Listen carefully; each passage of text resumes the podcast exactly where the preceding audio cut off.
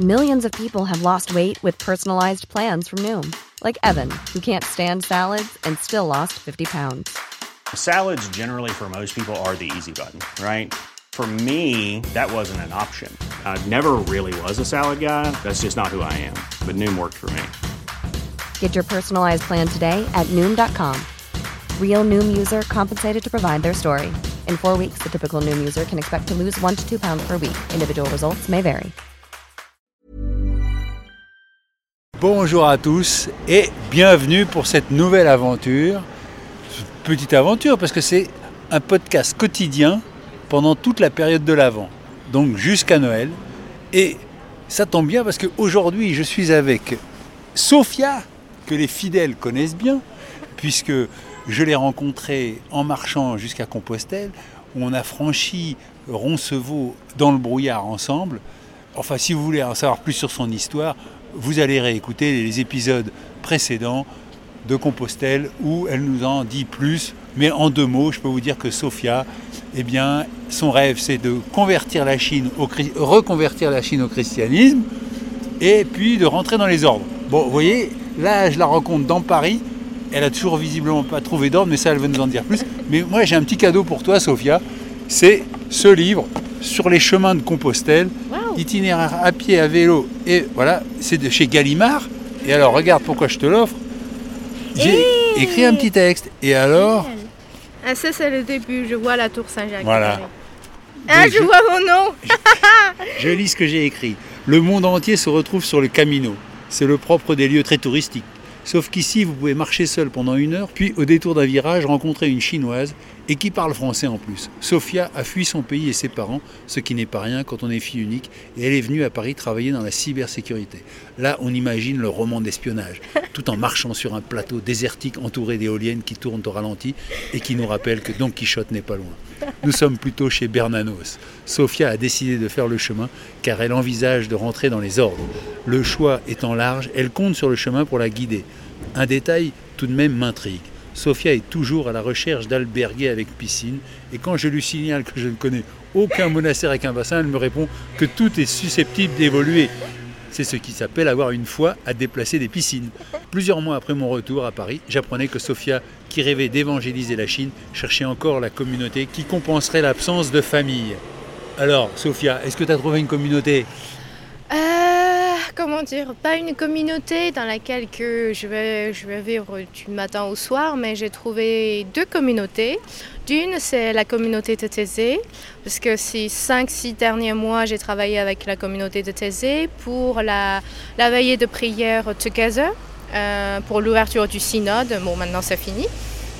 Voilà, donc euh, j'ai découvert cette communauté. Euh, qui est œcuménique, non seulement les cathos, mais aussi toutes les autres euh, familles chrétiennes. Et j'ai beaucoup appris parce qu'on a vécu ensemble avec euh, cinq autres volontaires. Qu'est-ce que vous sert Et bonjour. Qu'est-ce que tu veux boire? Un chocolat chaud. Un chocolat chaud? Bah, Deux, s'il vous plaît. Deux? Allez, c'est parti. Alors, j'ai décidé donc de faire un podcast quotidien jusqu'à Noël avec une question Qu'est-ce que représente Noël pour toi, Sophia? Noël, euh, c'est une fête. On fête la nativité du Christ, le Sauveur. On fête la famille parce que c'est la Sainte Famille qui accueille l'arrivée du, Christ. Oui, mais toi, en Chine, tes premiers Noëls, c'était pas des Noëls chrétiens? Euh, bah, Avant ma conversion, euh, je crois que j'ai pas trop entendu parler de Noël. Mais maintenant, Noël, ça devient tellement commercial. C'est plus euh, une période, de, voilà, on fait des promotions pour pousser la vente de plein de choses qu'une qu'une fête religieuse. Et que le premier Noël que j'ai eu, c'était bien en Chine. Et euh, il y avait, il y avait des, des, jeunes qui jouaient le Père Noël, qui, qui donnaient plein de cadeaux aux, enfants. Voilà, ça c'est le premier Noël que j'ai eu. Rappelle-moi, à quel âge tu t'es converti? 18 ans. 18 ans. Mais avant tes 18 ans, les Noëls, ça ressemblait à quoi? Il n'y avait pas, nous, on ne fête pas Noël, donc euh, personne ne parle de, de Noël. Et on, fe- on- on fêtait plutôt euh, Nouvel An chinois, si tu veux. C'est quand le Nouvel An chinois? Alors ça c'est le, le bah, ça change chaque année parce que nous on utilise le, la- le calendrier chinois donc une combinaison entre lunaire et solaire donc c'est à peu près autour de fin janvier mi-février. Et alors maintenant que tu es en France, est-ce que c'est un moment que tu apprécies particulièrement ou pas trop Bah en fait j'ai beaucoup apprécié Noël quand j'étais euh, à la communauté euh, de la messe qui prend son temps Euh, parce que merci beaucoup il y a le chocolat chaud qui arrive.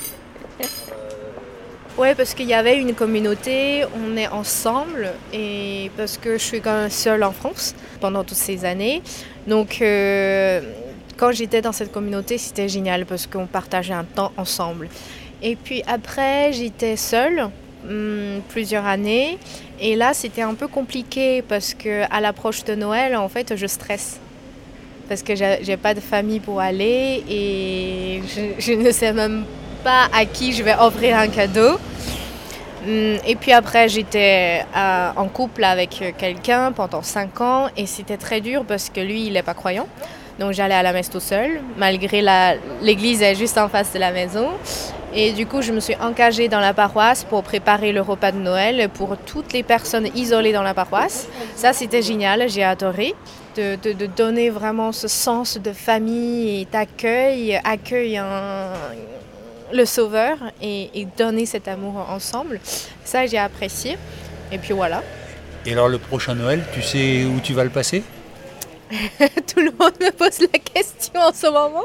J'ai aucune idée parce que je suis en train de chercher du travail avec, euh, après toute cette année de vadrouille. Donc je, je suis en train de postuler, donc euh, je ne sais pas où je serai. Ça se trouve, je commence à travailler en décembre, donc euh, je ne sais pas. Est-ce qu'il y a un cadeau qui te ferait plaisir pour Noël? Un travail? Et alors tu cherches du travail dans quoi euh, Sophia? Parce que moi quand je t'ai rencontré, tu travaillais dans la cybersécurité, et t'as arrêté, donc maintenant tu veux quoi? Bah, je pense que ça, se- ça sera à peu près la même chose. Cybersécurité, c'est le secteur, mais j'ai beaucoup travaillé en gestion d'entreprise, gestion de projets, emmener des entreprises un peu à l'export. Je pense que voilà, ça sera à peu près comme ça. Et tu dis que tu cherches euh, du travail, mais donc tu cherches plus à rentrer dans une communauté religieuse. Bah, ça, c'est ça, c'est le fruit aussi de cette année de vadrouille. Vraiment, euh, surtout après cette expérience de vie en communauté avec euh, les cinq euh, volontaires de Thésée. Et je me rendais compte, en fait, j'avais besoin un noyau d'amour, une vraie famille qui me soutienne parce que la vie religieuse, elle est très exigeante. Elle n'est pas évidente. Malgré toute la volonté, si on n'a pas vraiment une famille qui est derrière, qui nous soutienne, on va pas y arriver. Et, et que c'est le cas, enfin c'est mon cas, c'est que mes parents déjà je peux pas partager beaucoup de choses avec eux. Puisqu'ils sont toujours en Chine. Ils sont toujours en Chine et avec la censure et les surécoutes déjà je peux pas les dire beaucoup de choses et que eux tous les jours ils sont sous la propagande et nos pensées, nos manières de, de- de voir des choses sont très très différents. Ils peuvent pas partager la même joie, la même peine, la même réflexion que moi. Moi je, je- suis très très très seule dans, dans- mon cheminement. Bon, j'ai des familles françaises qui, qui me soutiennent, j'ai des amis, c'est vraiment appréciable, c'est presque vital pour moi. Mais c'est pas une famille qui est stable, comme un noyau, qui est là, qui me pousse. Donc ce que je ressens après cette expérience, c'est que voilà, j'ai besoin de ce noyau de famille et pour que je puisse aller plus loin, plus haut. Est-ce que tes parents sont déjà venus te voir en France? Mais non, malheureusement. Pour Noël, je te souhaite un travail. Merci Hervé. Et quel est le, le réveillon de tes rêves pour Noël? Que je puisse inviter mes parents chez une famille qui fête Noël avec toute la famille et que mes parents puissent voir parce que depuis la mort de ma grand-mère, on n'a plus eu de, rassemblement de famille et ça m'a tellement manqué. Depuis l'âge de 7 ans, en fait, on n'a plus ce, privilège de, retrouver les tontons, les tatas, les cousins, cousines ensemble, plus jamais. Donc euh, ça, ça m'a énormément manqué. Et euh, voilà, Ça, c'est ce que j'aimerais bien faire un jour. euh. Et bien alors, Sophia, je te souhaite un joyeux Noël. Merci à toi aussi et à tous ceux qui, t'écoutent. Et très très joyeux Noël et préparons bien le cœur pour accueillir la paix et la joie malgré ce qui se passe dans ce monde. Mais bon, Eh bien merci Sophia et si vous voulez plus de détails sur ton histoire, eh bien c'est pas compliqué, vous suffit d'écouter l'épisode 41-42 sur le chemin de Compostelle jusqu'à l'arrivée puisqu'on s'est retrouvé plusieurs fois avant d'arriver devant la cathédrale de Compostelle. Et puis après, il y a l'épisode qui s'intitule Retrouvailles et même il y a un épisode, l'épisode numéro 5, un beau scénario de film, parce que tu as vécu deux histoires avec des prêtres, une belle et une pas belle. Je ne vous en dis pas plus. Allez écouter ces balados. On se retrouve demain pour la case numéro 2 de notre calendrier de l'Avent. Et comment on dit euh, joyeux Noël en chinois?